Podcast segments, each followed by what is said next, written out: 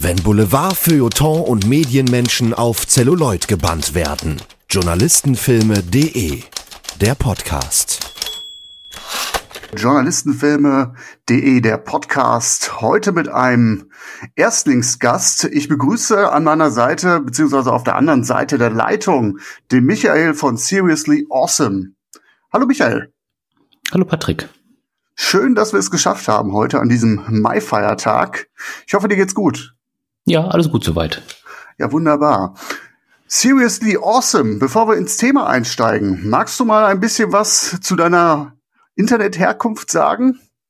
Ja, kann ich gerne machen. Also ähm, in dem Titel der Seite steht schon so ein bisschen drin, es geht um Serien, um TV-Serien, äh, um äh, Dokumentationen auch in gewisser Weise. Ähm, das ist so ein Team von sechs, sieben Leuten. Ähm, wir machen das so ein bisschen mehr hobbymäßig eigentlich, schreiben ähm, Reviews zu Serien, zu einzelnen Episoden, aber auch zu Staffeln, ähm, geben Tipps äh, zu Serien, schreiben Porträts über Künstler, über Regisseure, über Darsteller. Das ist eine Seite, die es schon seit, ich glaube, sieben Jahren gibt ungefähr. Okay, Und, ja, das ist ja schon, schon eine Ecke, ne? Genau, es macht auf jeden Fall Spaß. Ja, das, das, das merkt man auf jeden Fall. Ich durfte mhm. ja kürzlich bei euch auch bei einem Podcast dabei sein, das gefaltete N. Das ist mhm. einer von mehreren Podcasts, den ihr betreibt. Ne? Beim gefalteten N geht's dann um Netflix. Da durfte mhm, ich mal genau. zu Gast sein. Ja, ich, ich kann die Seite an dieser Stelle nur empfehlen. In meinen Augen echt eine gute Adresse, wenn man in Sachen Serien unterwegs ist. Also es gibt News, Übersichten, wann was kommt, Staffeln und äh, Episodentagebücher, Hintergründe. Und was ich auch immer ganz gut finde, also ist jetzt nicht nur irgendwie äh, News, die man äh, aus, dem, aus dem Netz findet, im, äh, im amerikanischen Raum übersetzt. Ihr seid auch sehr meinungsstark, finde ich. Ja, genau. Auch, äh, bezieht Haltung, wenn es äh, um, um äh, äh, Disney Plus beispielsweise Zensur geht. Und ähm, ja, da, da tobt ihr euch dann aus. Ja, das ist uns halt auch wichtig, dass wir unsere Meinung da ähm, präsentieren. Also ähm, wir kommentieren relativ viel. Ähm, wir schreiben auch äh, am Wochenende mal so einen Aufreger, so nennt sich das bei uns diese Rubrik, wo wir uns einfach darüber aufregen, was in der TV-Woche gerade wieder merkwürdig gelaufen ist. Also jetzt gerade in der Corona-Zeit gibt es ja genug Beispiele an Formaten zum Beispiel, die gestartet werden, die aber einfach irgendwie auch gar keinen Sinn machen, wo man dann so ein bisschen beschämt in Richtung Amerika guckt, wo dann die ganzen tollen Sachen laufen, äh, wie man das von früher eigentlich auch schon kannte. Und so ist es leider heute immer noch in vielen Fällen. So ja, das ist ein Beispiel? Ähm, ja, die Tonight Show von Jimmy Fallon, die, der macht das auch jetzt von zu Hause aus und da sind wirklich so viele tolle Sachen auch drin, also wo er dann einfach sich mit, mit seiner Frau über Alltägliches unterhält, aber wieder immer wieder ins Witzige kommt. Oder wo er äh, so eine Seifenoper im Prinzip mit äh, amerikanischen Darstellern zusammenspielt, also wo jeder für sich zu Hause natürlich spielt, aber verkleidet und dann ähm, ist das alles so ein bisschen überdreht auch, das ist, macht richtig Spaß. Und wenn man dagegen dann eben diese Quarantäne-WG sieht von Gottschalk und Jauch und Pocher, die ja auch nur drei Tage hielt, ähm, das ist dann schon arg traurig, muss man sagen. Okay. ja. Ja, also ich, ich werde so das eine oder andere dann auch in diesem Beitrag zu diesem Podcast verlinken. Mhm. Ein paar schöne Beispiele, damit äh, auch äh, der eine oder andere Hörer, die eine oder andere Hörerin zu euch findet. Lohnt sich auf jeden Fall. Und äh, eigentlich hatte ich so ein bisschen mit Meinung so mir eine, eine Überleitung zusammengeschustert, weil äh, um Meinung geht es auch in dem heutigen Film. Das ist ein äh, starkes Stichwort, was wir hier äh, bei diesem Film haben. Also eigentlich das, das Grundthema journalistische Meinung. Und zwar geht es heute um den Film Good Night and Good Luck von 2005. Der Film basiert auf einer wahren Begebenheit. Ganz kurz, bevor wir ins Detail gehen. Äh, es geht um den Journalisten Ed Mowers, gespielt von David Strathern, der sich in seiner Sendung See It Now mit Senator McCarthy anlegt. Hast du eine persönliche Bindung zu diesem Film? Ähm, also ich bin zu dem Film im Prinzip gekommen, ähm, weil ich äh, sehr gern die Sachen von George Clooney sehe, egal ob er jetzt mitspielt oder ob er Regie führt. Und ähm, ja, dann habe ich noch gesehen, dass es eben auch Schwarz-Weiß-Film ist. Das mag ich eigentlich auch mal ganz gerne, weil da immer eine ganz besondere Atmosphäre auch aufkommt. Und ja, so bin ich halt in den Film im Prinzip reingekommen. Also eigentlich über George Clooney. Ah, okay. War jetzt aber auch nicht deine, deine erste Sichtung im Vorfeld dieses Podcasts.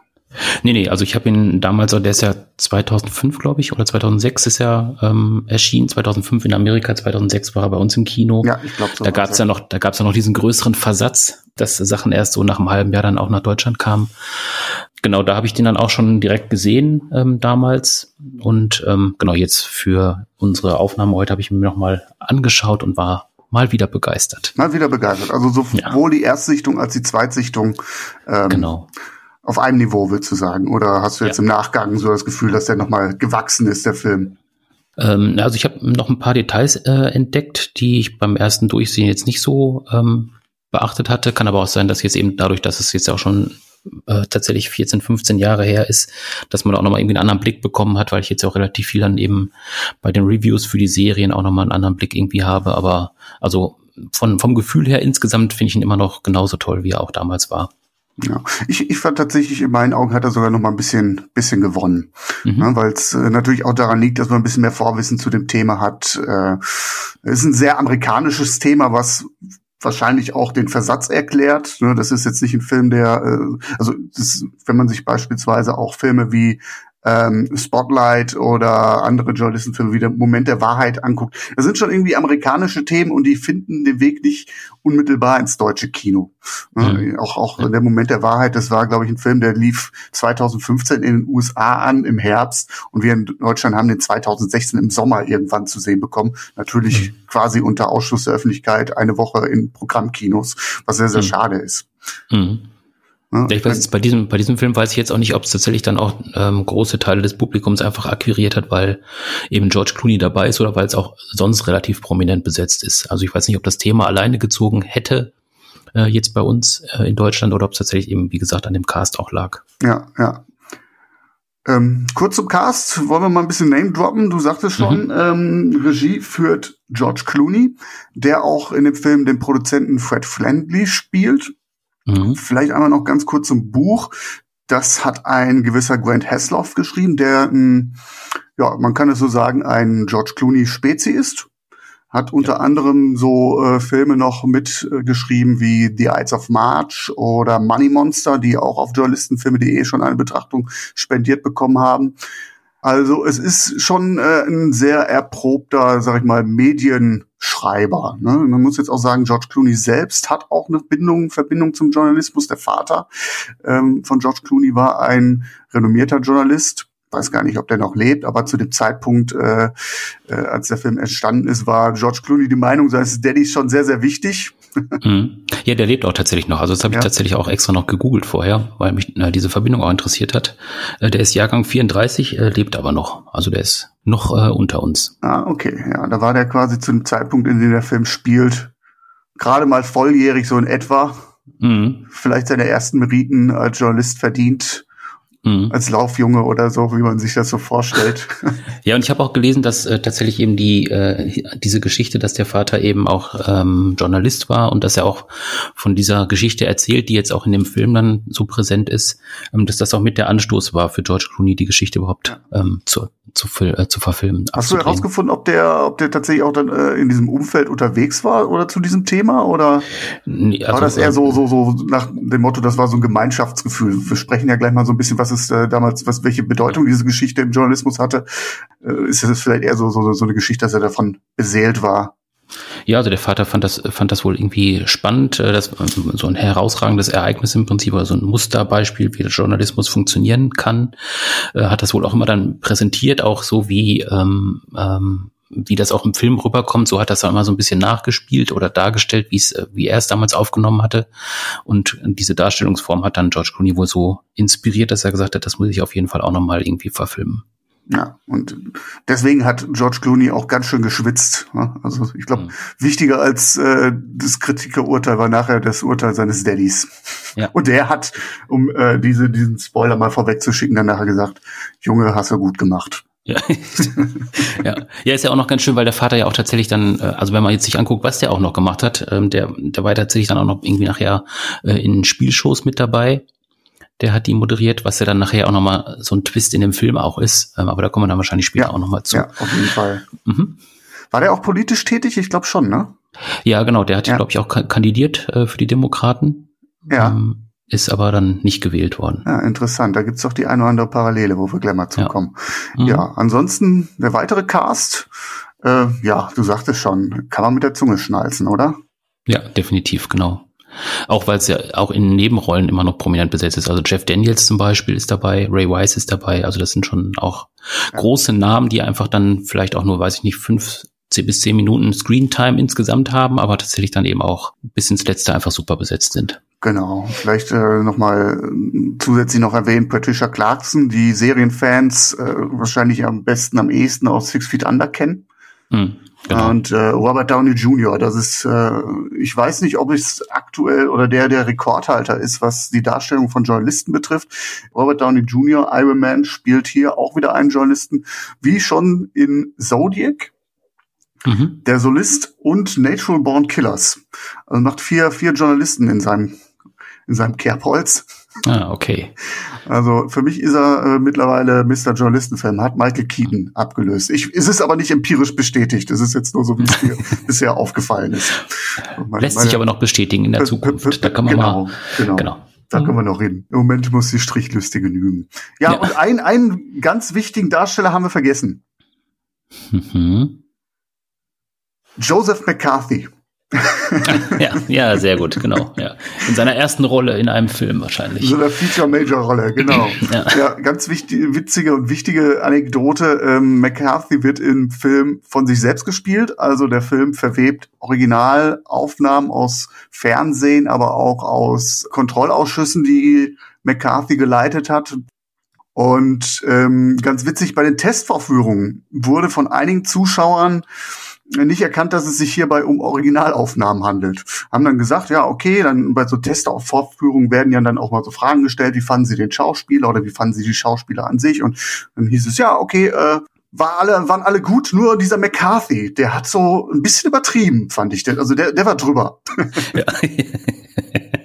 Ja, wirklich sehr schön. Ja, äh, eigentlich, eigentlich ist es sehr witzig. Andererseits auch ein bisschen traurig, weil es ja so ein bisschen zeigt, dass die Leute 2005 überhaupt nichts mehr mit McCarthy anfangen konnten. Ne? Mhm, also, dass ja. äh, die Geschichte anscheinend äh, verdrängt wurde. Mhm. Zum Geschichtlichen, ähm, bevor wir in den Film einsteigen, ähm, mhm. Edward L. Merrill, ähm, ich sagte ja, den, den habe ich jetzt gerade so ein bisschen unter den Tisch fallen lassen. Ich sagte, das Eingang sehr, sehr gut gespielt von David Bethern.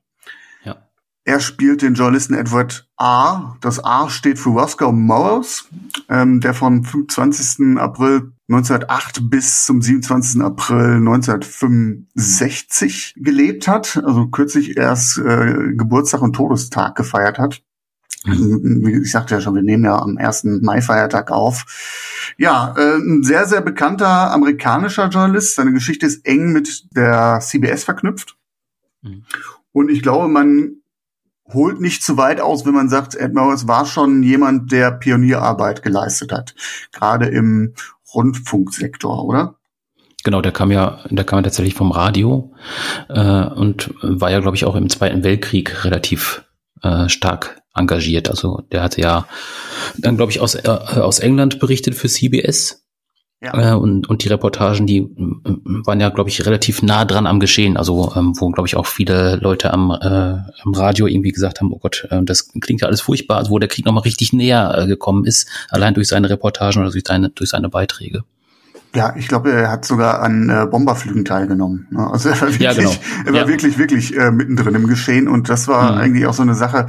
Also äh, Kriegsreportertum, das war eigentlich so den Zeitungsjournalisten vorbehalten, mhm. auch aufgrund des technischen Fortschrittes äh, kommt jetzt das Radio ins Spiel und das Radio hat natürlich eine ganz andere Qualität, eine Möglichkeit, mhm. ganz anders ja. äh, Eindrücke aufzunehmen und das war natürlich glaub, für die für die Hörer und Hörerinnen ähm, was komplett Neues. Ne? Ja, also ich glaube, er hat das ja auch gemacht, immer bei den äh, Angriffen ähm, der Nazis auf äh, London hat er ja, also alle sind in den Bunker gegangen, aber er ist aufs Dach gegangen, um äh, äh, zu erzählen, was da gerade passiert. Das ist natürlich dann auch so ein bisschen Wahnsinn irgendwie. Ja, ja, auf jeden Fall. Er hat auch, ähm, wofür er dann sehr große Aufmerksamkeit bekommen hat, dann auch ähm, äh, von der Befreiung des KZs Buch, Buchenwald berichtet. Ne? Also ja, das ist genau. schon jemand, der schon äh, vor Good Night and Good Luck dieser Geschichte ordentlich Reputation hatte. Ne?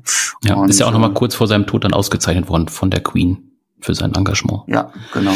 Ja. Und wir steigen gleich in den Film ein. Wichtig zu wissen ist, dass dieser Edward R. Morris eine ähm, sehr berühmte Nachrichtensendung ähm, hatte in den 50er Jahren. Äh, See It Now heißt diese Sendung. Um diese Sendung wird es auch in dem Film gehen. Und See It Now ist ähm, die Nachfolgesendung von Hear It Now, also das Radioformat, was dann erfolgreich ins Fernsehen, ins CBS-Fernsehen übertragen worden ist. Ja, ähm, mit dieser Sendung ging man, mh, hm, ich glaube, 1951, Ende 1951 auf Sendung. Und ähm, ja, man, man ist also mitten in den Pionierjahren des Fernsehens, in den Gründerjahren unterwegs. Ne? Genau, und dieser Friend, äh, Fred Friendly, der ähm, Produzent dieser Fernsehsendung, der war auch gleichzeitig der Produzent der Radiosendung vorher. Also die sind ja, ja glaube ich, dann auch zusammen einfach dann, oder haben sich zusammen entschieden, dann eben aus diesem Radioformat auch ein Fernsehformat zu machen. Genau, also das sind schon auch ähm, enge We Weggefährten. Das wird auch in dem Film deutlich, dass es jetzt nicht irgendwie eine Zweckgemeinschaft ist, sondern dass beide ja ähm, Komplizen sind, ne? Mhm, was das genau. Journalistische ja. betrifft ja, das nur so als Einstieg zum Abholen in den Kontext. Wollen wir in den Film einsteigen, Michael? Ja, klar, können wir machen. Ne? Mhm. Die Exposition äh, fängt ja an mit einer Klammer. Ne? Mhm. Wir starten mit einer Fernsehgala im Jahre 1958. Ed Melrose, ich weiß nicht, ob er geehrt wird, aber er darf zumindest zu einer Rede ansetzen. Ja. Mhm. Ähm, und diese Rede ähm, ist, ja, wie soll man sagen, ein, ein flammender Appell ja, mehr eigentlich als ein Appell. Es ist, es ist eine Warnung an die Kollegen, an die Kollegen vom Fernsehen, nicht in Dekadenz und Eskapismus, so sagt er es, zu verfallen. Ne? Mhm. Also äh, er sieht im Fernsehen die Tendenz, die vom, ja, vom öffentlichen Auftrag weg hin zu einer reinen Unterhaltungsfunktion hindriftet. Ja, da hm, bezieht er sich auch so ein bisschen auf sein eigenes Schicksal was ja dann nochmal ganz spannend ist, wenn man das genau, dann genau. in, der, in, der, in der Klammer nachher sieht. schon, äh, wenn wir am Ende bei der Klammer sind, dann echt auch eigentlich tragisch, weil was man ja. vielleicht schon jetzt sagen kann, 1958 Ende oder zu dem Zeitpunkt dieser Gala ist See It Now mittlerweile passé. Mhm. Die Sendung wird in der ersten Hälfte des Jahres eingestellt. Mhm. Was Nachdem's so ein bisschen die bittere Pointe auch des Films ist nachher. Ja, nachdem sie ja vorher auch schon äh, verschoben worden ist auf so einen undankbaren Platz am Sonntag, weil einfach dann die Sponsorengelder fehlten oder weil Sponsoren eher auf andere Formate umgestiegen sind, die ihn, ihn dann ja verdrängt haben, was ja dann auch das ist, was er so ein bisschen auch an, anprangert. Genau, das, was, was, was ist, also, also dieses Bittere ist, also man hat eine journalistische Errungenschaft, der Film feiert die journalistische Errungenschaft und äh, es wird nicht honoriert. Aus mhm. zweierlei Gründen, auf die wir gleich mal nochmal genauer eingehen können. Mhm. Wie holt dich dieser Einstieg denn eigentlich ab? Also man kann ja im Prinzip sagen, vor dieser Klammer, also diese Rede, ähm, ist ja noch eine kleine Geschichte davor, wo wir im Prinzip erstmal so zwei, drei Minuten ähm, einfach Teil einer Party sind, wo man ja noch gar nicht weiß, was da jetzt eigentlich gerade passiert. Also wir sehen ja alle äh, Figuren irgendwie, die in dem Film eine Rolle spielen, sehen wir halt auf einer Party, wo die eigentlich auch fröhlich und gelassen so zusammenstehen. In der Zeit läuft halt dann irgendwie dieser Vorspann durch, also die Namen, was man halt so kennt, die ganzen Beteiligten werden genannt. Ähm, und dann äh, steigt ja erst die Rede eigentlich. Und ähm, also da ist ja schon so ein erster Eindruck äh, von diesem etwas trockenen, etwas missmutigen Typ, würde ich sagen. Ähm, mhm den wir da präsentiert bekommen. Und was mich halt direkt, äh, oder was mir direkt aufgefallen ist, halt, dass er bis zum letzten Moment einfach noch an seiner Zigarette zieht und die dann erst ausmacht und ähm, bevor er die Rede anfängt, also er steht schon am Pult, ähm, da pustet er noch einmal aus und es kommt noch mal so eine Qualmwolke raus. Also es ist schon, schon recht, schon recht beeindruckend in dem es Moment. Ihn. Eigentlich ist es das, ja. was er ja auch anprangert. Also ja. du kommst in diese Situation rein und denkst, okay, wir sind noch mitten in den fetten Jahren mit dem ja. Wissen, dass die Sendung eigentlich abgesetzt ist. Ähm, mhm. ja. macht es diese, diese, diese Szene noch viel eindringlicher. Ja. Genau. Es ist nicht nur ein Timepiece. Ne? Am Anfang könnte ja mal meinen, es ist einfach um so, um so ein bisschen ins, ins 50er Jahre Setting reinzuholen. Es ist mhm. verraucht, die Musik, äh, die Kleider, ne, damit man so ein bisschen in die, in die Stimmung versetzt wird. Aber es ist, es ist mehr als das.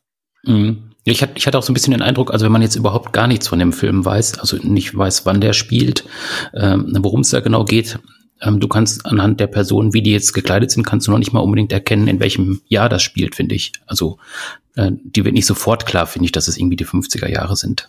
Ja, höchstens am blauen Dunst tatsächlich. Ja. Oder in dem Fall grauer Dunst, weil hier ist ja keine Farbe in dem Film. Stimmt, genau. Ja. ja. Ed Morris hält seine flammende Rede, oder es ist ja eigentlich eher ein Finger in die Wunde legen. Es ist ja nicht so, so, so, so ein Idris Elba-Moment, ne, so Leute, jetzt lasst mal, sondern eher, ich hab's ja euch, euch, also es, es kommt noch schlimmer, als es eigentlich ist. Ne? Mhm. Ähm, äh, und der Film springt nach dieser Eröffnung ins Jahr 1953. Wir befinden uns wirklich in den Gründerjahren des Fernsehens. Ähm, in, Im Hintergrund finde ich ja ganz schön, ähm, singt eine Bluessängerin äh, Diana Weaves, TV is the thing this year. Ne? Also mhm. ist wirklich so äh, äh die Goldgräber-Stimmung, die so ein mhm. bisschen da hervorkommt. Ne? Hast du denn herausgefunden, ähm, warum es dieses Element gibt mit der Sängerin und der Band? Also es taucht ja mehrmals auf. Das scheint ja so ein bisschen den Film auch zu äh, strukturieren oder äh, in verschiedene Teile zu teilen. Aber warum das genau dieses Element ist, hast du das irgendwie rausgefunden? Ja, ich, äh, man orientiert sich da an, an ähm, äh, äh, äh an, an, an der Laufzeit von Fernsehsendungen. Ich habe gelesen, dass diese Musikeinspieler, man sieht ja dann diese Bluessängerin auch im Studio, mhm. exakt alle 23 Minuten eingeblendet wird. Ah, okay. Also die cool. klassische Laufzeit einer TV-Show in den 50er Jahren. Mhm. Ich hab's nicht nachgemessen, ehrlich gesagt. Mhm. Ich, mir ist nur aufgefallen, ja. dass natürlich die, die Songs so ein bisschen auf die Stimmung, die gerade in dem Film herrscht, auch einzahlen. Ja, das auf jeden Fall. Gerade mhm. am Anfang diese diese Szene, ähm, klar, wir sind äh, also diese Goldgräberstimmung, die ich gerade nannte, äh, ja. wir sind gerade dabei, äh, das das das auszubuddeln, was das ganze Gold zutage zu fördern.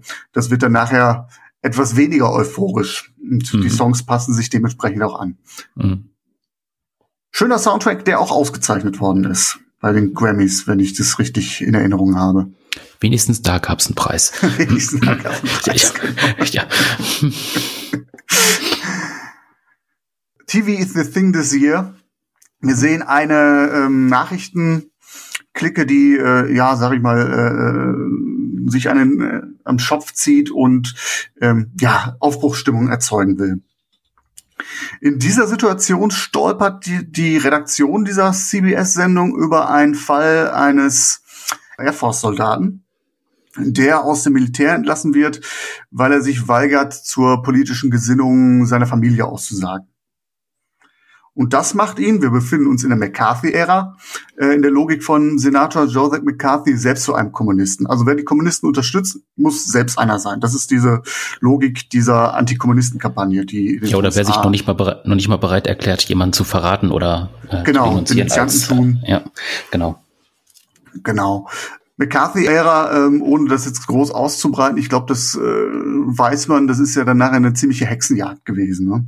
Mhm. Der betroffene Soldat selbst, den wir auch hier in Filmaufnahmen sehen, Radulovic spricht von einer Kettenreaktion. Also man, man ist eigentlich schon weiter als das. Ne? Man ist nicht mehr in der Befürchtung, dass jetzt dieses Klima der Angst äh, die USA ergreift, sondern wir sind mittendrin.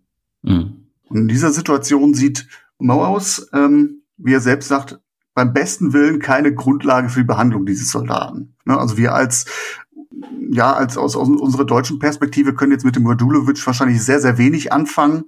Ähm, und es, es fällt auch anfangs etwas schwer, in die Geschichte reinzukommen. Findest du? Nicht auch? Mhm. Ja, genau. Finde ich auch schwierig, weil man jetzt erstmal gar nicht genau weiß, worum es da jetzt genau geht, was da jetzt genau der Anstoß ist.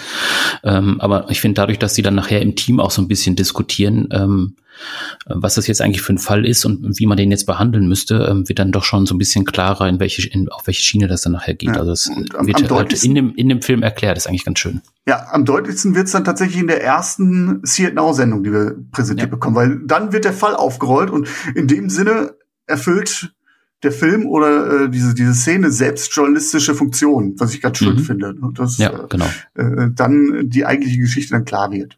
Mhm. Und ja, und dann kriegt man da so ein bisschen auch äh, die Hintergrundsituation äh, dann auch bei so einer Produktion mit. Das finde ich halt auch ganz schön, dass da so ein bisschen noch drauf geachtet wird. Also wie dann noch schnell irgendwie mit Aufnahmen äh, durchs Studio gerannt wird und äh, irgendwie äh, später ist das ja auch nochmal, wo dann die Leute, die eigentlich gerade eine Werbung einsprechen sollen, wo die irgendwie raus sollen, weil noch was Aktuelles eingesprochen werden muss, weil es nicht mehr auf die Filmaufnahmen gelegt werden konnte. Also dass man da auch so ein bisschen was von dem Hintergrund noch mitbekommt, finde ich eben ganz schön. Das ist nochmal so eine besondere ja, Atmosphäre. Es ist, es ist ein Hoch Hochbetrieb, ne? Ja, ähm, genau. Das, was man vielleicht heute, äh, wenn man im Fernsehen arbeitet, äh, je nach Produktionsgröße auch noch hat, aber du bist ja selbst auch äh, als als äh, im, im, im Videobereich unterwegs. Ne? Hm. Ähm, man kann das natürlich auch mit sehr reduzierten Mitteln mittlerweile machen, so eine Sendung. Ne? Genau, ja, definitiv, ja. ja. Ja, und ist halt eben ganz schön, also wenn wir jetzt schon von der Produktion aus sprechen, dass ja wirklich auch so Details gezeigt werden, also dann wie halt dann äh, der Produzent im Prinzip äh, auf dem Boden sitzt und dann das Zeichen gibt, wenn die Moderation starten kann oder auch die, ähm, die geschriebenen Tafeln, wo abgelesen wird, ähm, der Text. Ähm, da hatte ich auch noch zugelesen, dass George Clooney selber früher auch äh, tatsächlich halt diese Tafeln gehalten hat bei den Produktionen seines Vaters. Finde ich auch ganz witzig, dass er dann Schön. das auch nochmal irgendwie einbaut. Er hätte die Tafeln ja nicht unbedingt zeigen müssen, aber vielleicht hat das gemacht, weil er selber mal diesen Job hatte. Deute ich jetzt einfach mal so. Ich, ich finde, das ist auch mal eine schöne Abwechslung. Ähm, ich gucke ja, ja äh, aufgrund meines, meiner Leidenschaft sehr, sehr viele Journalistenfilme und man kennt eigentlich eher diese Zeitungsproduktion, also diese nostalgisch angehauchten Produktionsprozesse äh, im, im Druckhaus, ne? die Presse, hm. die nicht aufzuhalten ist, die Zeitung, die, äh, also die, die, die, die Metallplatten, die gesetzt werden und dann nachher die Zeitung, die ausgefahren wird, ausgetragen wird von Paperboys. Ähm, mhm. Das sieht man ja in sehr, sehr vielen Journalistenfilmen, äh, die diesen Produktionsprozess oder die Produktion, die Fernsehproduktion der 50er Jahren ist eher ein, sieht man eher selten. Und das fand ich halt sehr, sehr schön, das mal präsentiert zu bekommen. Mhm. Ja, wir sind vor der ersten Sendung die dann äh, äh, den, den Fall ausrollt. Ähm, Morris wird er wird biestig. Er sagt es ja eingangs, er ist ja schon so ein mürrischer Typ und er sagt selbst, äh, äh, er sieht beim besten Willen keine Grundlage für diese Behandlung und weigert sich, wie er selbst sagt, zwei gleichgewichtige Seiten eines Arguments zu sehen. Das heißt, er bezieht Stellung mhm. oder Meinung. Meinung. Äh, Meinung ist das ganz große Schlagwort in diesem Film. Genau, und das ist ja ist natürlich so ein, so ein Knackpunkt auch bei der journalistischen Arbeit. Also wenn ich ein Thema habe, stelle ich das tatsächlich von beiden Seiten gleichberechtigt dar, auch in einem Beitrag, oder sage ich, ich stelle es so dar und in einem zweiten Beitrag stelle ich es auf andere Weise dar. Und wie gehe ich mit der eigenen Meinung um? Also ich hatte es ja vorhin gesagt, wie wir das machen über Kommentare und so. Das, äh, mhm. da kann man einfach Meinung beziehen. Da gibt es auch genug Rückmeldungen dann auf unsere Beiträge, wo Leute das natürlich anders sehen.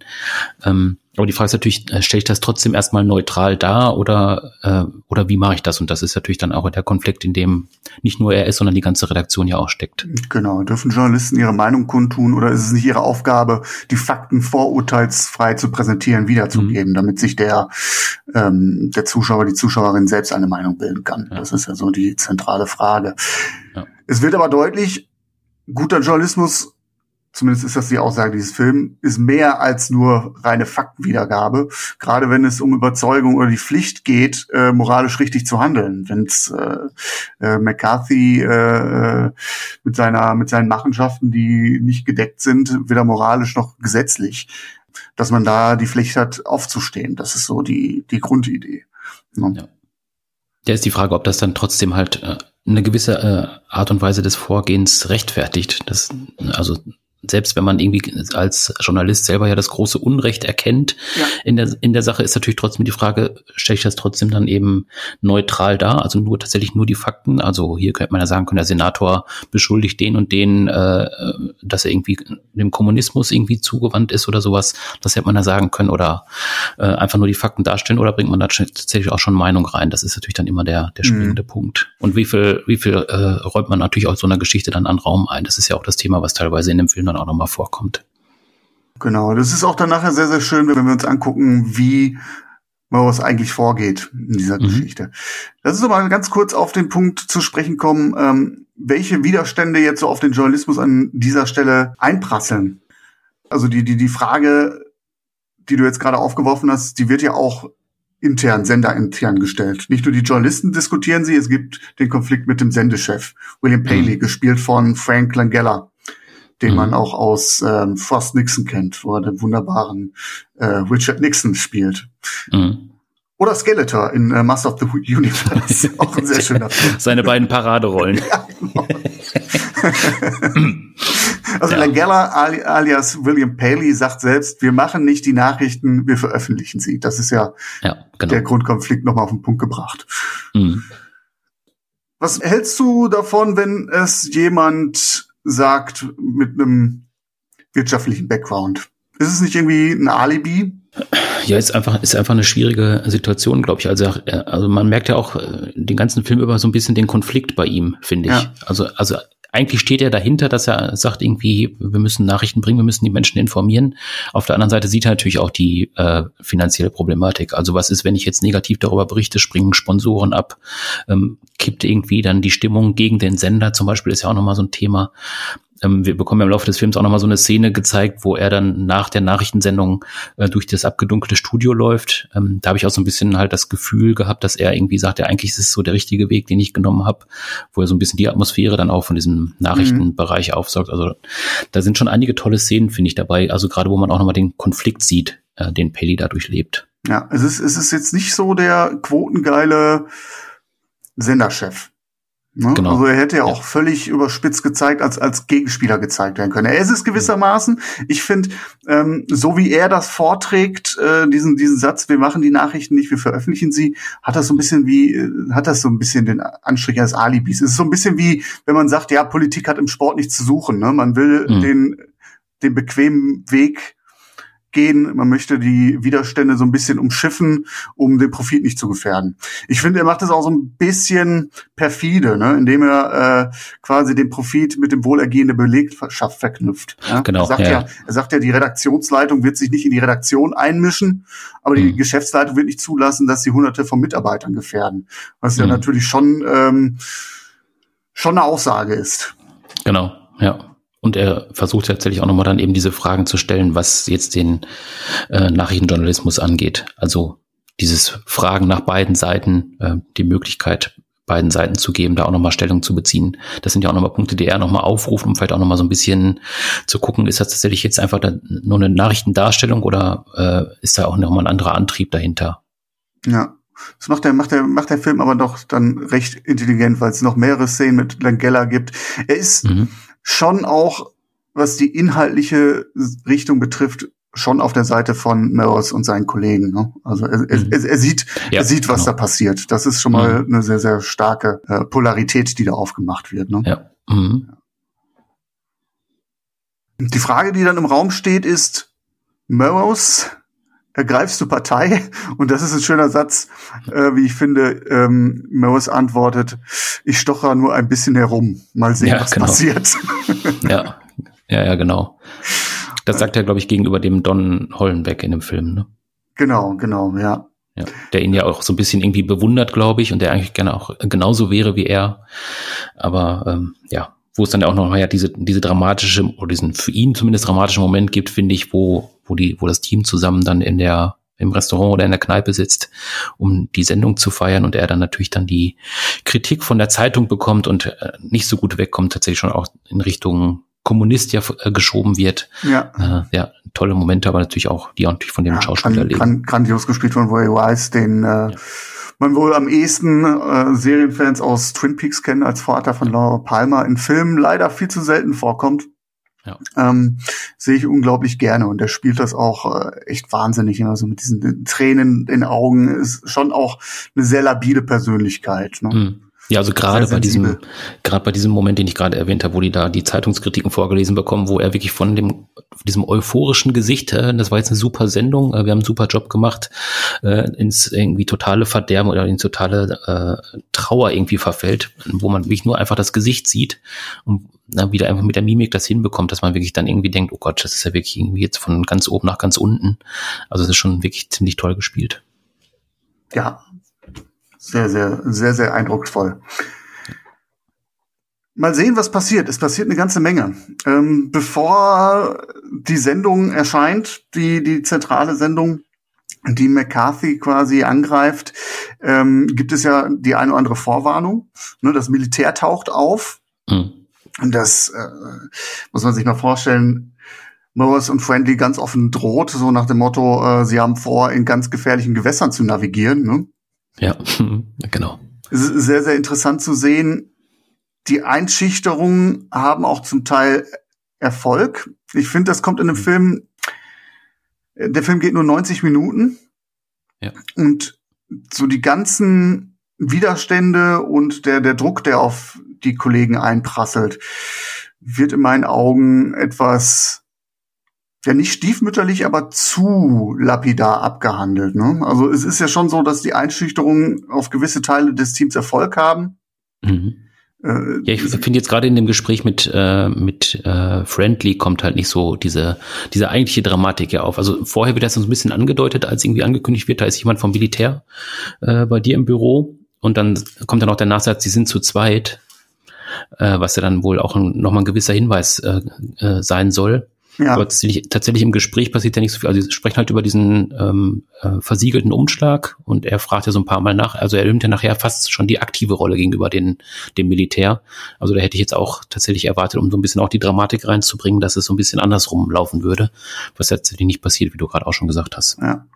Aber das ist vielleicht auch so ein bisschen die, die Atmosphäre oder die Stimmungslage äh, im, im Journalismus zu dieser Zeit. Ne? Es gibt ja im Anschluss dieser äh, Konfrontation mit dem Militär einen schönen kurzen Dialog zwischen Mowers und Friendly.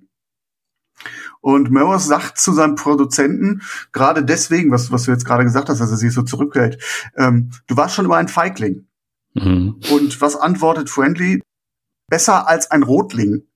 Was ja. natürlich äh, widerspiegelt, es ist in dieser Zeit für Journalisten angenehmer, sich wegzuducken. Ne? Mhm. Also es ist schon ja. in diesem Dialog steckt die, die Quintessenz dieser Zeit, dieser journalistischen äh, mhm. Stimmungslage. Mhm. Ja, das ist auch, ich finde das ganz schön, dass sie halt immer so ein bisschen auch dann über die, über das Bild der Personen sprechen. Also es kommt dann nachher auch nochmal so ein bisschen etwas lustiger rüber mit dem Thema äh, Steuerprüfung äh, du kriegst eine Steuerprüfung, sagt er dann ja, und dann kommt die Erwiderung, nee, du bekommst die, ich wollte das alles gar nicht. Ist ja auch nochmal im Prinzip halt das gleiche Thema. Also ne, ist ja nochmal nur so ein bisschen gespiegelt, finde ich eben genau. ganz schön. Das ist dann ein bisschen der Comic Relief an der Stelle. Ja. Aber Ed Merrows lässt sich ja nicht einbremsen. Seat Now fährt eine Sendung ab, die sich mit McCarthys Machenschaften beschäftigt, exklusiv. Also die komplette Sendung, 30 Minuten. Die Originalfolge ist am 9. März 1954 ausgestrahlt worden und hieß ein Report über Senator McCarthy. Äh, in dieser Folge werden dann Reden und Aussagen von McCarthy genommen und Ed Morris nimmt sie dann auseinander, zeigt die Widersprüche auf. Genau, aber immer relativ dicht an den, an den Originalaufnahmen einfach. Also er versucht ja im Prinzip schon, äh, dass der Senator sich einfach selbst entlarvt, allein durch seine Aussagen. Genau, das ist, das ist ganz wichtig. Äh, Mowers weiß, was er da tut. Mhm, wie genau. er den äh, McCarthy angehen kann. Und das ist vielleicht dann auch das, was du, glaube ich, gerade anspielst. Ist das jetzt noch Journalismus oder ist es nicht nur die, die Provokation? Mhm. Genau, das ist dann der, das ist ja da der springende Punkt. Also er äh, ähm, arbeitet nur, nur mit Fakten im Prinzip. Also er stellt ja nichts dar, was jetzt irgendwie nicht auch tatsächlich auch gesagt worden ist. Äh, die Frage ist natürlich dann, wie man es präsentiert. Und da kommt er dann, ab da kommt dann eben der Bereich ins Spiel, wo er selber auch nochmal was vorträgt. Also wir bekommen ja vorher noch ein bisschen präsentiert, wie er wirklich auch lange an den Sachen arbeitet. Er sitzt an seiner Schreibmaschine. Das Studio ist im Prinzip schon leer. Tolle Szene. Ja. Es ist dunkel. Genau. Er ist quasi das einzige Licht in dieser dunklen Stunde. Das ist echt eine ja. tolle Szene. Genau. Auf, auf der Couch ist ja noch sein, sein Produzent auch schon längst eingeschlafen. Das ist ja der, der sich wegduckt. Der liegt dann halt auch nur so am Rand irgendwie, äh, wo man vom Licht irgendwie auch nicht, nicht mehr viel zu sehen bekommt. Und genau wie du gesagt hast, er sitzt halt einfach da im Mittelpunkt, ähm, ein bisschen Licht kommt halt noch rein und er tippt auf seiner Schreibmaschine den entscheidenden Text. Tolle Szene. Ja. Wie, wie ist denn so dein, dein Eindruck? Ist das noch journalistisch oder am Rande, hart am Rande von dem dessen, was wir so erwarten. Und gut, man muss jetzt natürlich sagen, wir sind in den USA. Da ist natürlich auch das äh, Klima und die Tonalität eine andere, als wir es jetzt äh, von unserem sehr neutralen, zumindest in der Breite neutralen Medienbild äh, kennen. Ne? Mhm. Also ich würde halt sagen, so, so wie es präsentiert wird und so wie es dann nachher auch ausgestrahlt worden ist, ähm, ist es auf jeden Fall passend, weil erst die Szenen gezeigt werden äh, aus, aus den Originalschnitten, aus den Originalvorträgen. Ähm, und wenn es dann in Richtung Deutung oder Meinung geht, dann wird er tatsächlich auch gezeigt. Also der, äh, ne, also wenn seine persönlichen Worte kommen, dann ist er auch im Bild und jeder kann eben das dann auch damit verbinden. Deswegen, also wenn es jetzt einfach unter dem Beitrag drunter gesprochen worden wäre, wäre es für mich jetzt wieder was anderes gewesen, mhm. als so wie, wie man es jetzt ja präsentiert hat, dass er dann tatsächlich in die Kamera spricht und das dann eben auch ja. ja von sich aus äußert als Person. Im Prinzip ist es ja so die, die Spiegelung der Methoden von McCarthy. Ja. Er nimmt mhm. ihn ins Kreuzverhör. Ne? Mhm. Er nimmt jedes Wort, was McCarthy äh, ausspricht, legt er auf die Goldwaage. Und das hat McCarthy ja auch gemacht, um Leute zu diskreditieren. Mhm, genau.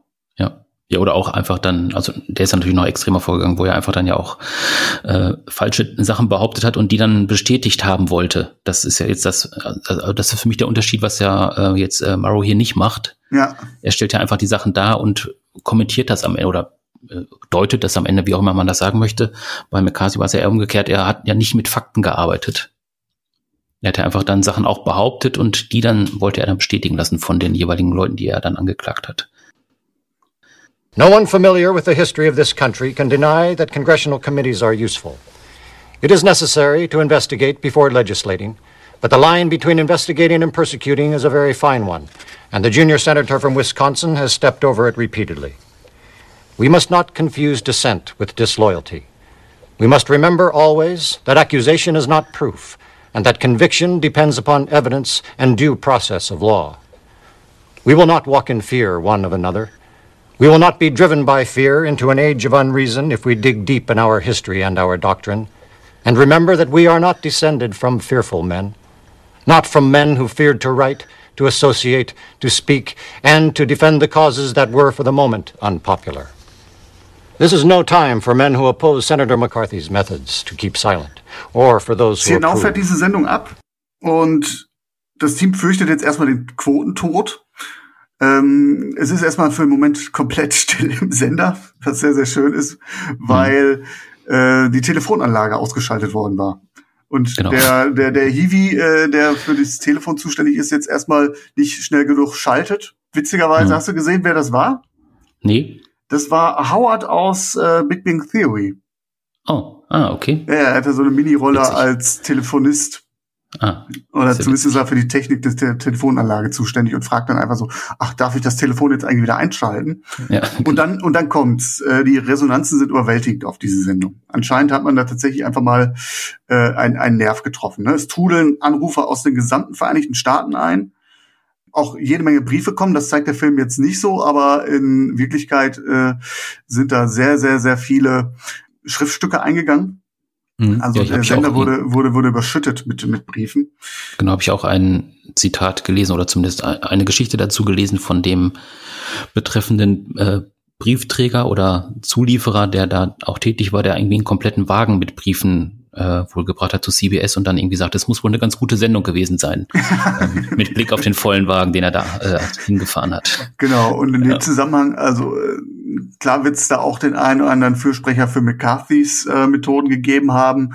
Ähm, überliefert ist ein Verhältnis von 15 zu 1. Ja, genau. Das ist mhm. natürlich echt äh, wahnsinnig ist, wenn man überlegt, dass so viel Zustimmung herrscht, aber vorher anscheinend, darauf kommen wir gleich noch mal ganz kurz, äh, vorher aber keiner äh, äh, den Mumm hatte, es auszusprechen. Ne?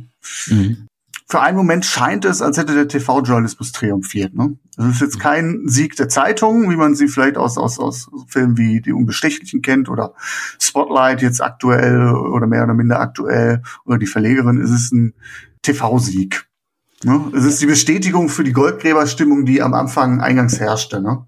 Mhm. Wobei natürlich ganz schön ist an der Stelle, das ist ja wieder diese, diese kleine Feier sozusagen in der Kneipe danach, von der ich vorhin schon erzählt habe. Ähm, Bestätigung holen die sich natürlich über die, über die Tageszeitungen.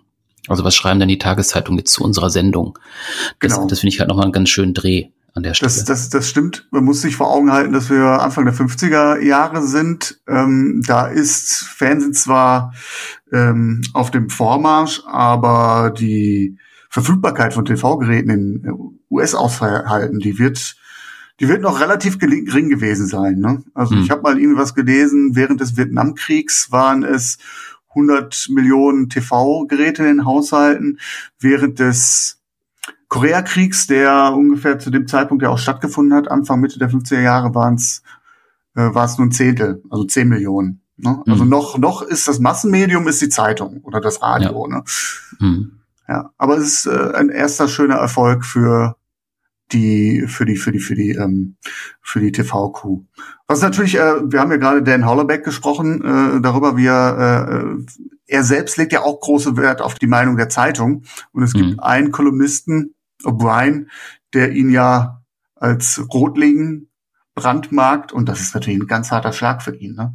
weil er wahrscheinlich denkt, okay, die Zeitung lesen mehr Leute als äh, Zuschauer die Serie sehen oder die Sendung sehen. Ne? Genau, das ist ja dann auch das, äh, das Thema, äh, was sich nachher noch ein bisschen fortsetzt. Also in dem Fall auch dann wie, äh, ja, wie Hollenbeck im Prinzip ja dann endet. Also warum er dann auch, also begeht er nachher Selbstmord, warum er das tut. Es ist ja begründet auf diesen Kolumnen offensichtlich auch von O'Brien. Zumindest Film so ein bisschen auf jeden Fall ziemlich unmissverständlich. Genau, wird dann so gedeutet, wobei natürlich dann äh, Morrow die ganze Zeit immer sagt, ähm, beachte O'Brien nicht, der hat keine Ahnung und so weiter. Also er versucht ihn irgendwie zu schützen, aber ja, das klappt dann halt tatsächlich auch nicht. Ja, ist dann so ein ja, Partycrasher, ne? Genau. Ja. Also man hat den Erfolg, äh, man den Erfolg im Rücken und äh, der, dieser Erfolg war nicht ohne Verluste zu erringen. Ja, genau. So die, genau, also das, was Hornbeck macht, ist ja im Prinzip die Nachrichtensendung äh, nach See It Now, wenn ich das richtig verstanden habe. Genau, genau. Das ist das, was direkt danach ausgestrahlt wurde. Das ist der ja das der Nachrichtensprecher. Dieser, nach, nach, dieser Sendung, in der McCarthy ähm, entzaubert wird von Melrose, ähm, schließt sich seine Nachrichtensendung an und er sagt ja, ich bin stolz, Teil von CBS zu sein, ne? Mhm. sinngemäß. Ja. Genau. Und daraufhin wird er in der Zeitung ja dann angegriffen, ne? dass er sich da so mhm. angebiedert hätte. Ne? Ja. Mhm. Es gibt noch eine dritte letzte Sendung, ein, ein, ein Dreiklang. Ähm, McCarthy kriegt nämlich die Gelegenheit zum Gegenschlag, beziehungsweise zur Gegendarstellung. So ist es ja erstmal gedacht. Ne? Man räumt McCarthy ein. Er sagt, Edward Melrose sagt es schon in dieser ähm, zentralen Sendung, McCarthy, wenn er möchte, kriegt die Gelegenheit dazu, sich zu äußern mhm. in einer eigenen Sendung, ne, die mhm. er selbst auch gestalten kann. Also er kriegt die Sendezeit gestellt. Und das passiert auch. Interessanterweise dauert es gute zwei, drei Wochen, bis diese Sendung ausgestrahlt wird. Ne? Mhm. McCarthy braucht wohl so lange, um sich vorzubereiten. Ja, das, ja, irgendwie, so also das wird ja, das wird ja auch in der Redaktion diskutiert. Also irgendwann kommt ja auch jemand rein und sagt, er möchte gerne was war das, 9. April oder so haben. Das habe ich auch nicht so ganz deuten können. Ist das jetzt eine Enttäuschung bei denen? Also hätten die gerne früher eine Sendung gehabt mit ihm oder ähm, also das ist mir nicht so ganz klar geworden. Ähm, mir ehrlich gesagt auch nicht. Ich hatte eher so den Eindruck, dass man gar nicht damit gerechnet hat, dass McCarthy sich runterlässt. Bin ich mir aber auch nicht sicher. Mir mhm. ist eigentlich nur ins Auge gesprungen, wie lange es dauert, bis McCarthy mhm. sich äh, äußert, wenn man überlegt, wie schnell Krisenkommunikation heutzutage funktionieren muss, dass er sich da ja. so, die Sache ist erstmal drei Wochen in der Welt und ähm, mhm. mit welcher Selbstverständlichkeit auch diese Sendung anmoderiert wird von Ed Morris. Ne? Er sagt, mhm. vor drei Wochen hatten wir die Sendung, in der wir das und das gemacht haben und ähm, führt so kurz ein, aber anscheinend ist, liegt diese Sendung ja in der Luft noch was heutzutage, kannst du dich erinnern, was drei Tage vor, äh, vor, vor drei Wochen bei Anne Will lief oder so? Mm, nee, genau, ja. Das ist ja echt, echt, echt kurios. Ne? Man muss natürlich jetzt auch überlegen, dass es eine Dramatisierung ist, aber äh, ich fand es mm. schon sehr bemerkenswert. In Wirklichkeit ist auch die Sendung zeitlich nachgelagert erschienen. Also es war nicht so, dass in der nächsten Sendung mit Kathy direkt dran war. Mhm. Ja, und dann natürlich auch nochmal dann eben der Punkt, dass wir tatsächlich ihm äh, die, diese Sendezeit eingeräumt, die er selbst gestalten kann. Es gibt nur eine äh, Anmoderation, glaube ich. Ähm, das wäre ja auch im Prinzip undenkbar heute. Also man würde das ja dann wahrscheinlich im Dialog irgendwie machen oder man würde die Person vielleicht einladen, mit ihm sprechen, aber dass er tatsächlich einfach das selbst gestalten kann, komplett, ist ja im Prinzip ausgeschlossen. Mhm. Was ja eigentlich so gesehen mal fair ist, weil du natürlich im, in der mhm. Interviewform ähm, den Mann ja auch steuern kannst ne, oder Klar. produzieren kannst. Und äh, mhm. ich finde, das macht diese Serie oder diese Sendung oder diese Einlassung von McCarthy ja so, so eindrucksvoll, dass er, dass er seine eigene Grube gräbt, ohne mhm. dass jemand dazwischen grätscht. Ne? Man lässt ihn einfach erzählen und das, was McCarthy macht, ist eigentlich ein Spiegelbild dessen, was er die Jahre zuvor auch schon gemacht hat. Ne? Also mhm. wie du schon sagtest, er argumentiert gar nicht inhaltlich, sondern versucht die Leute zu diskreditieren, kommt mit Lügen. Er bezeichnet Murrows als den Anführer mhm. eines Schakalrudels. Das ja. ist jetzt nicht so das, was man sich unter einer sachlichen Diskussion vorstellt. Ne? Mhm. Ähm, der Film zeigt dann halt auch auf abstruse Weise, welches Prinzip äh, McCarthy jahrelang angewandt hat in offiziellen Untersuchungen. Ne? Äh, die Beweisführung, wie McCarthy sie vornimmt, ist eigentlich äh, so gestrickt, dass sich in der Biografie eines jeden roten Flecken finden lassen, ne? weil irgendwie äh, äh, die Cousine von dem Freund mal Unterricht bei einem Lehrer hatte, wo der Hamster weiß ich, leidenschaftlich gerne Borsch gegessen hat, ja. ist er also automatisch ein Kommunist. So, so, so funktioniert das Prinzip bei mhm. Ja, und so wird's ja auch äh, vorher, also vor den Sendungen, äh, in einer Redaktionsrunde auch äh, kommentiert oder diskutiert, äh, wo dann wirklich auch gefragt wird, äh, hat jemand irgendeine Verbindung, gibt es irgendwo einen Anknüpfungspunkt, hat jemand mal irgendeine Zeitung abonniert oder sowas. Also genau. das ist ja, ne, das ist ja wirklich dann auch nochmal wirklich hart, in welche Bereiche, wo auch der Erste ja auch so ein bisschen nervös wird. Dann ja, der steigt ja aus. Ich, ich weiß genau. nicht, weil seine Frau irgendwann mal ein Treffen besucht hat. Ne? Mm, ich meine, genau. äh, im öffentlichen Raum ja. Ne, und du kannst den Leuten ja auch nicht vom Kopf gucken und das ist natürlich echt, äh, das ist, das ist die Qualität der Hexenjagd, die mm, in dieser McCarthy das ist ja auch der, steckt. Genau, und das ist ja auch der Punkt, wo Paley auch nochmal dann äh, eingegriffen hat, wo er auch gesagt hat, habt ihr euch wirklich nichts vorzuwerfen, äh, weil der kleinste Punkt, der natürlich dann zum Angriff äh, einlädt, das ist natürlich dann der Punkt, wo dann auch die Sendung verloren ist im Prinzip. Genau, ähm, Ed Morris selbst wird ja auch angegriffen, weil er ein, zwei Verbindungen hat, weil er, glaube ich mal, eine unter anderem, der eine Punkt war, ähm, er hat eine Widmung von einem Autoren bekommen, Mhm. Also steht im Vorwort eines Buches, äh, dieser Autor ist wohl, steht im Verdacht, ich glaube, der lebt auch gar nicht mehr, man kann ihn noch nicht mehr befragen, steht im Verdacht, äh, sozialistischer Anhänger gewesen zu sein. Mhm. Und äh, das ist einer der Punkte, der, der McCarthy äh, vorbringt, um Ed Morris zu diskreditieren, wo Morris sagt, ja, sinngemäß, ich kann ja nichts dafür, dass mich jemand lobt für meine gute Arbeit, ne? Und genau. aus welchem Spektrum die eigentlich kommt. Es ist eine, eine Verneigung vor seiner Radioarbeit gewesen. Es war ein britischer Autor, der sich für die eingangs besprochenen ähm, äh, Kriegsberichterstattungen verneigt. Mhm. Und dafür kann Ed Mowers nicht, ne? Ja. Und das zeigt ja auch so ein bisschen, wie, wie kleinteilig da auch teilweise dann gesucht, gesucht worden ist, um irgendwas zu finden, äh, um jemanden irgendwie diskreditieren zu können. Ja, genau. Und natürlich kannst du immer irgendwie was finden, ne? weil irgendjemand mal am Rande einer Demo aufgetreten ist oder wie auch immer. Mhm. Ja. Uh, good evening. Mr. Edward R. Murrow, Educational Director of the Columbia Broadcasting System. Devoted his program to an attack on the work of the United States Senate Investigating Committee and on me personally as its chairman. Now, over the past four years, he has made repeated attacks upon me and those fighting communists. Now, of course, neither Joe McCarthy nor Edward R. Murrow is of any great importance as individuals. We are only important in our relation to the great struggle to preserve our American liberties. Now, ordinarily, ordinarily I would not take time out from the important work at hand to answer Murrow. However, in this case, I feel justified in doing so because Murrow is the symbol, the leader, and the cleverest of the jackal pack, which is always found at the throat of anyone who dares to expose individual communists and traitors. Aber aus Sicht von Ed Murrow ist der Plan aufgegangen. McCarthy hat sich selbst entlarvt. Ne? Er sagt mhm. selbst, also die, die, Replik folgt dann auch in einer vierten Sendung, nicht unmittelbar. Ne? Ähm, er ordnet dann das Gesehene ein, was, was ich halt echt ohne Mediathek, ohne alles, dass das einfach so, so, so weitergesponnen wird, diese Diskussion über Wochen hinweg. Ne? Äh, es gibt ja kein, kein, kein Videorekorder, keiner hat die Sendung aufgenommen oder wie auch immer. Mhm. Ne? Ähm, mhm.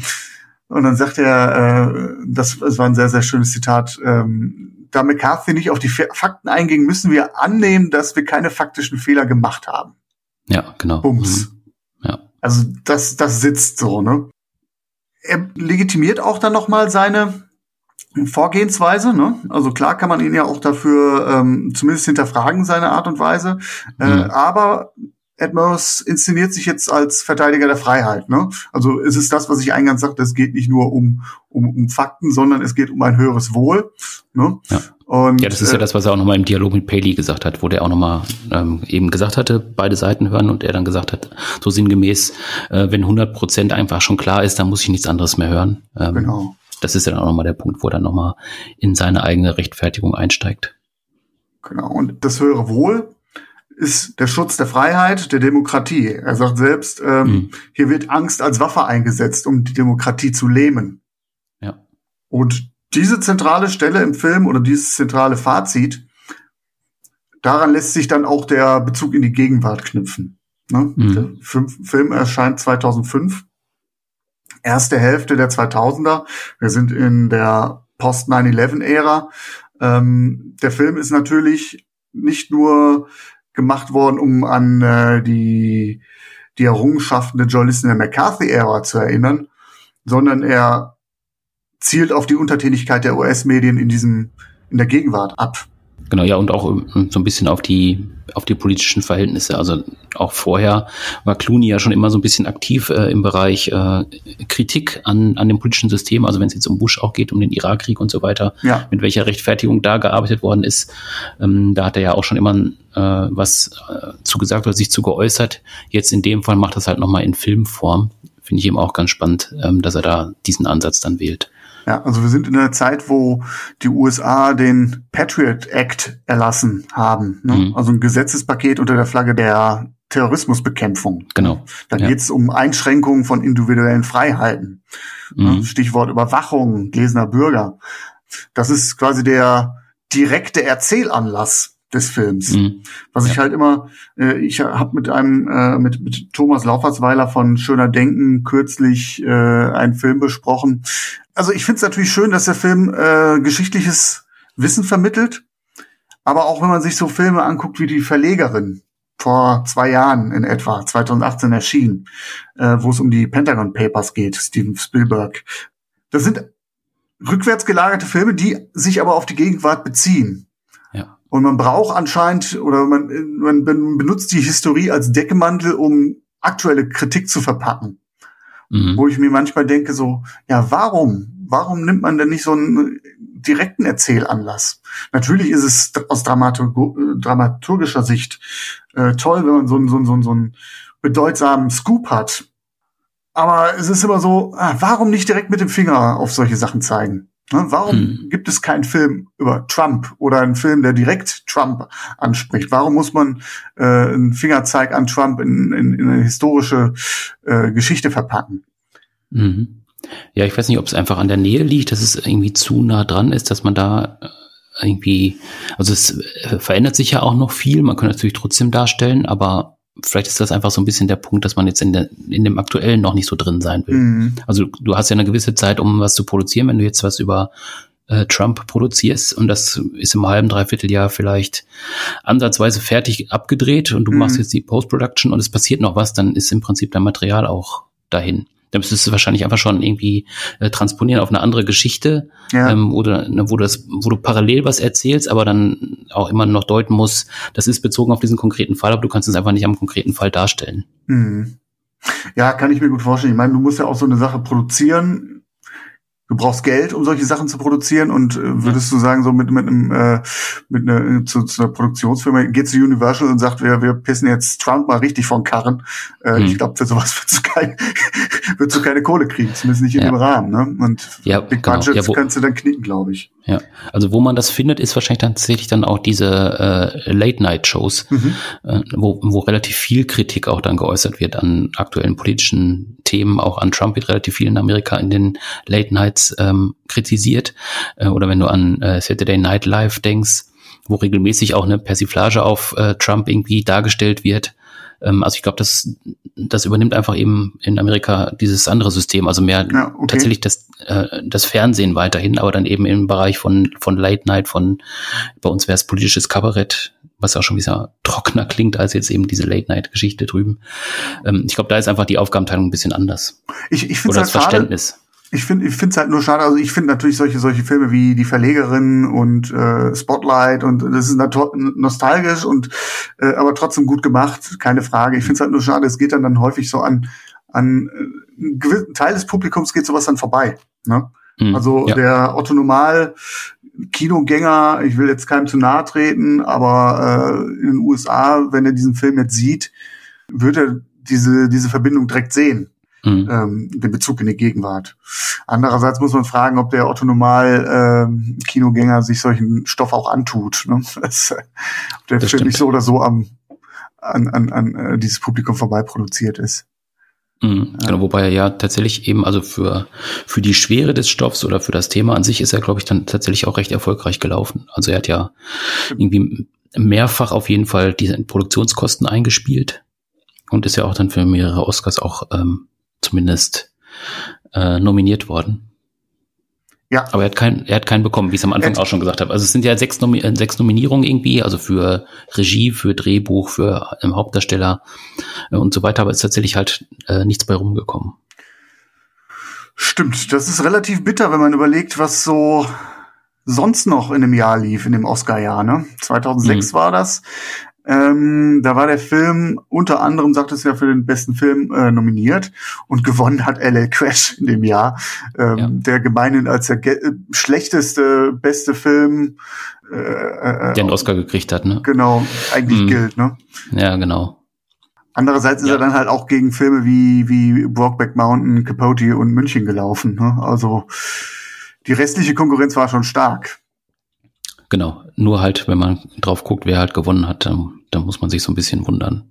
Ja, David Strathairn war auch nominiert als bester Darsteller. Da hat, glaube ich, wer hat Philipp Seymour Hoffmann gewonnen als Capote. Mhm, genau. Das ist auch eine ja. grandiose, grandiose, ähnlich entrückte Vorstellung, aber halt noch so ein bisschen, also wer Capote gesehen hat oder die Figur kennt, ist noch ein bisschen chillender als dieser mürrische, etwas stoische äh, Melrose, ne?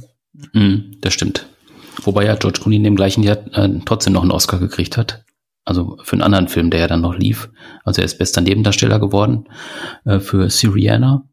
Auch ein ziemlich guter Film. Habe ich lange nicht mehr gesehen. Da hat er auf jeden Fall halt den Oscar bekommen und äh, ich glaube zwei oder drei Jahre später haben ja dann tatsächlich dann auch nochmal äh, George Clooney und das Produktionsteam oder einige, die jetzt auch hier das, den Film produziert haben, die haben tatsächlich auch nochmal einen Oscar bekommen. Ja, okay. Mhm. Ja, geht, geht in Ordnung. Ne? Also ich meine, mhm. es ist jetzt kein Film, es ist nicht der beste Film aller Zeiten und ich glaube, es ist auch ein sehr spezieller Film. Ne? Mhm, genau. Wie, wie, wie gefällt dir denn der Film äh, insgesamt? So, wenn du jetzt so auf als als Zuschauer drauf guckst und nicht als mit dem journalistischen Blick. Ähm, also es gibt ja so, so ein paar Elemente, wo man sich dann mit anfreunden muss. Äh, wenn man jetzt sich den Film angucken möchte, also erstmal natürlich das Thema Schwarz-Weiß oder Farbe. Äh, ich habe irgendwo gelesen, äh, das Thema braucht keine Farbe. Also es äh, äh funktioniert so durch den durch dieses Schwarz-Weiß und durch den Kontrast, äh, Kontrast sehr gut. Mhm. Ähm, ich weiß nicht, ob man es auch deswegen gemacht hat, weil man wahrscheinlich von McCarthy einfach keine Farbaufnahmen gehabt hätte, dass, dass man ich glaub, eher erkannt das hätte. Ziemlich nah, genau, ja. Mhm. Dass einfach eher erkannt hätte, dass es äh, tatsächlich dann irgendwie ähm, Dokumentationsmaterial ist und dass es vielleicht einfach dann zum großen Sprung gegeben hätte könnte ich mir vorstellen, dass es daran gelegen hat. Und es ist natürlich, also es geht mehr so in Richtung äh, Kammerspiel ja im Prinzip, weil es ja fast nur bei CBS spielt. Also wir haben halt diese Szene draußen in der Kneipe, wo die sich mhm. feiern. Und wir haben noch eine Szene, wo äh, die beiden Redaktionsmitglieder Joe und Shirley zu Hause sind und sich umziehen oder fertig machen für die Arbeit. Ähm, das sind die beiden einzigen Szenen, wo es draußen stattfindet. Bei dem finde ich halt nochmal ganz schön, dass man die beiden ausgerechnet zeigt, die ja äh, die einzigen sind, die auch was Verbotenes machen, sozusagen bei CBS. Also die sind ja verheiratet und bei CBS darf man nicht verheiratet sein als Mitarbeiter oder als Kollegen. So die, die kleine, die Hexenjagd im Kleinen ist, ne? Ja, genau. genau. Wobei das natürlich auch wirklich sehr milde nachher ausgeht. Ja. Also jeder weiß es, sagen mhm. die ja dann nachher. Und ähm, genau, also äh, der der Fred äh, fragt ja auch nochmal nachher, ähm, wusstest du, dass die beiden verheiratet? Ja, klar, wusste ich. Also jeder wusste es irgendwie. Ähm, und trotzdem wieder nochmal so ein, so ein kleines Randthema aufgemacht. Ich weiß nicht, ob es unbedingt äh, so ein Thema noch gebraucht hätte. Mhm. Äh, aber, aber vielleicht war das eben jetzt auch nochmal dann irgendwie eine Geschichte, wo man gesagt hat, die einzigen, die sich nicht korrekt verhalten, ähm, sind auch die, die aus dem CBS-Gebäude ausbrechen, die halt dann draußen zu sehen sind fand ich halt dann von, von, der, von der Machart noch mal so ein bisschen netter irgendwie aufgemacht. Das sind ja auch die einzigen, die so ein bisschen auch dran zweifeln, ob das der richtige Weg ist, also die so richtig mhm. auch Zweifel äußern, zumindest ja. untereinander. Einer der beiden, also der, der, der Gatte, das ist Robert Downey Jr., das ist auch derjenige, der äh, im Laufe des Films von der Konkurrenz angesprochen wird hinsichtlich der vermeintlichen Kommunistenvergangenheit von Ed Melrose. Ne? Da kommt dann einer genau. und sagt, ich habe da die und die Info wahrscheinlich gesteckt bekommen. Ne? Mhm, genau. ähm, äh, ist da eine Kampagne im Spiel, darauf geht der Film jetzt nicht ein. Äh, mhm. Aber äh, das ist so ein kurzer Moment, wo Robert Downey Jr. auch zögert. Ne? Bin ich jetzt eigentlich auf der richtigen Seite? Ne? Weil mhm. das ist das, was ich ja sagte, die Leute sind schon auch eingeschüchtert. Ja, ne? Von genau. der ganzen Kulisse. Was mir aber in dem gesamten Film etwas zu kurz kommt, muss ich ehrlich sagen. Mhm. Also ja, ich finde, das, das ist ein wichtiges Thema, spannend umgesetzt, ein sehr amerikanisches mhm. Thema, das hatten wir ja schon. Also ich würde es jetzt ja. nicht ohne weiteres jedem empfehlen. Ne? Also man muss schon mhm. offen für solche Sachen sein. Mhm. Mir kommen aber so die Persönlichkeiten der Figuren etwas zu kurz noch. Also gerade auch Ed Mills, finde ich. Ich finde, der bleibt reichlich eindimensional. Mhm. Ne? Also, ja, also ist, er, ist, er, ist, der, er der stoische weiße Ritter im blauen Dunst. Mhm. Genau, ja, man merkt halt schon, dass er, dass man das auch ziemlich stilisiert darstellen wollte. Also, ja. ne, also man sieht ja auch so ein bisschen von den Perspektiven her. Also er guckt nie direkt in die Kamera, sondern man zeigt ihn immer so von der Seite oder von schräg unten, wenn man aus der Sicht des Produzenten zu ihm aufblickt, sozusagen. Mhm. Äh, er sitzt halt immer mit der, äh, mit dem hochgestellten Arm, mit der Zigarette in der Hand. Also er qualmt ja auch im Prinzip während der Sendung. Das gehört einfach irgendwie bei ihm dazu. Und ist einfach wirklich so ein relativ, wie du schon sagst, relativ eindimensional einfach dargestellt. Ich weiß noch nicht, ob man es noch hätte auskleiden müssen mhm. an irgendeiner Stelle. Ja, vielleicht tut es auch nicht zur Sache in, im Kontext des Films. Genau. Aber ich hätte schon irgendwie gerne gesehen, was der Druck mit ihm macht, weil er ist ja, er ist die Speerspitze dieser Bewegung. Mhm. Aber äh, an ihm perlt alles ab. So, und das kann ich mir nicht ganz vorstellen. Also er ist für mich kein Individuum an der Stelle, er ist für mich ähm, die, das, das personifizierte Sprachrohr einer Nation oder einer entmündigten mhm. Nation. Und man, ich habe auch eine, eine Kritik gelesen, wo von Heiligsprechung die Rede ist. Mhm. Soweit mhm. würde ich nicht gehen, aber äh, dieser Rezensent hat auch da schon seinen Punkt. Und ja. wenn man dann auch dann die historische Warte wieder aufgreift, der Film feiert jetzt diese journalistische Schernstunde als den Moment, wo McCarthy zu Fall gebracht wurde. Mhm. Tatsächlich muss man das ja auch immer äh, relativieren. Es gibt nicht den einen Moment, wo McCarthy sich zu Fall gebracht hat. Es gibt auch nicht den einen Moment, wo zwei Journalisten äh, Richard, äh, Richard Nixon zu Fall gebracht haben. Äh, das spielen auch andere äh, eine, eine Rolle. Und McCarthy, ähm, klar, das war jetzt natürlich ein Punkt, wo die öffentliche Meinung äh, äh, sich, sich, sich gedreht hat. Aber man muss sagen, McCarthy war nicht unumstritten vorher. Ne? Nee, also genau, ich weiß gar nicht, vom, ich weiß gar nicht. Präsidenten auch den einen oder anderen Rüffel bekommen, hat schon von der eigenen Partei auch äh, die, die Unterstützung versagt bekommen. Das sind so alles Punkte, die, die blendet der Film komplett aus. Mhm, genau, also ich würde auch nicht sagen, dass, dass sich die Meinung halt gedreht hat, sondern ähm, die, ich glaube, die Leute sind auch einfach dann wach geworden. Also die haben es einfach dann irgendwie vorher so laufen lassen oder haben es nicht weiter beachtet und das war jetzt einfach so, irgendwie so ein, so ein, ja, so ein Verstärker, so ein Katalysator irgendwie, dass, dass dadurch jetzt irgendwie klar wurde, da läuft irgendwas falsch, da müssen wir jetzt mal genauer drauf gucken. Und also, ja wie so eine Bestätigung quasi. Ne? Das genau. Wobei, ja. äh, ich glaube, da noch schwerwiegender, habe ich gelesen, war dieses Verhör, was wir auch in der im Film sehen. Mhm. wo es um, äh, wo einer äh, aus diesem Komit also McCarthy verhört jemanden, nimmt jemanden mit Kreuzverhör, ich glaube eine Frau. Mhm. Genau. Uh, mhm. Und dann ähm, regt sich Widerstand aus dem eigenen Komitee. Einer der Interviewer spricht McCarthy an. Was ist denn hier? Wollen Sie, wollen Sie, äh, haben Sie nicht, kein, haben Sie keinen Anstand oder keinen Sinn für Anstand? Ne? Das ist so der der Moment, wo McCarthy öffentlich das erste Mal angegangen wurde, was sehr viel, also was was Spuren auch in der Gesellschaft hinterlassen hat. Mhm.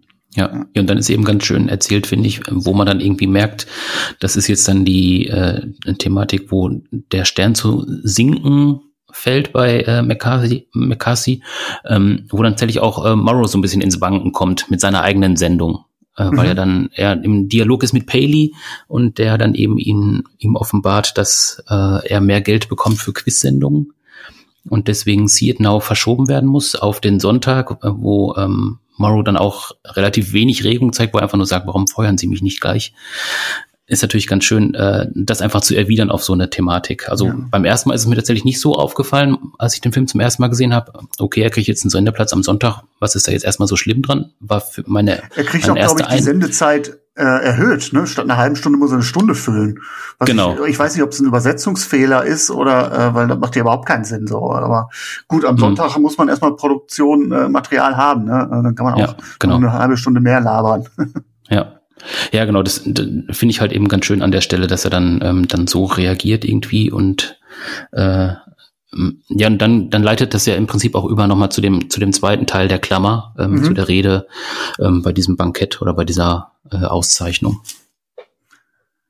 Genau, also das ist ja dann so die, die bittere Pointe des Films. Es tritt eigentlich das ein, ähm, was Morris in seiner Rede befürchtet. Ne? Also es gibt ja auch eine schö schöne Szene im Film, wo man Ed Morris sieht, wie er den äh, Liberace, diesen Entertainer, interviewt. Ne? Und das ist ihm ganz offensichtlich ein Graus. ja. Äh, er sagt dazu nur so, ja, man kann davon leben. Ne? Es ja, ist aber das, genau. das Schicksal, was äh, CBS und seiner Sendung blüht. Ne? Am 7. Juli 58 für die letzte Folge von CNA ausgestrahlt. Mhm. Genau. Und äh, also ähm, es geht ja noch, also seine Geschichte geht noch ein bisschen, geht ja noch über den Film natürlich dann hinaus. Ähm, ich weiß nicht, können wir vielleicht gleich nochmal drüber sprechen, wenn du jetzt noch erst noch was anderes ansprechen wolltest nee, zu der Klammer. Gerne, gerne. Lass uns, lass uns äh, den, den weiteren Werdegang kurz noch skizzieren, weil das passt ja jetzt komplett rein, ja. Genau, also erstmal natürlich nochmal der Bezug ähm, zu dem, was wir in der Sendung immer sehen. Also, dass er immer sehr viel raucht, ist natürlich, also es hat zwangsläufig irgendwann Auswirkungen auf seine Gesundheit. Äh, er wird ja dann irgendwie auch ähm, krank, also er erkrankt an Lungenkrebs und mhm. muss dann einen Job aufgeben, den er vorher, also kurz vorher erst bekommen hat, und zwar von Präsident Kennedy. Ist er ja äh, äh, engagiert worden, um im Bereich ja, Information, Öffentlichkeitsinformation, Öffentlichkeitsarbeit tätig zu werden für die, mhm. für die eigene, äh, für die Regierung.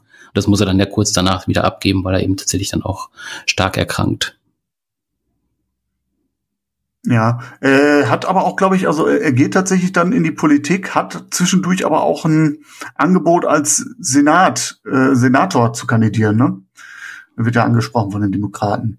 Aha, also dann okay. aber mit Verweis oder nach einer Rücksprache mit dem ehemaligen Präsidenten Truman, der ihm sagt, so, du kannst jetzt als äh, journalistische Koryphäe in die Geschichte eingehen oder aber dich in den mhm. Politiksumpf begeben, erstmal ablehnt. Ja.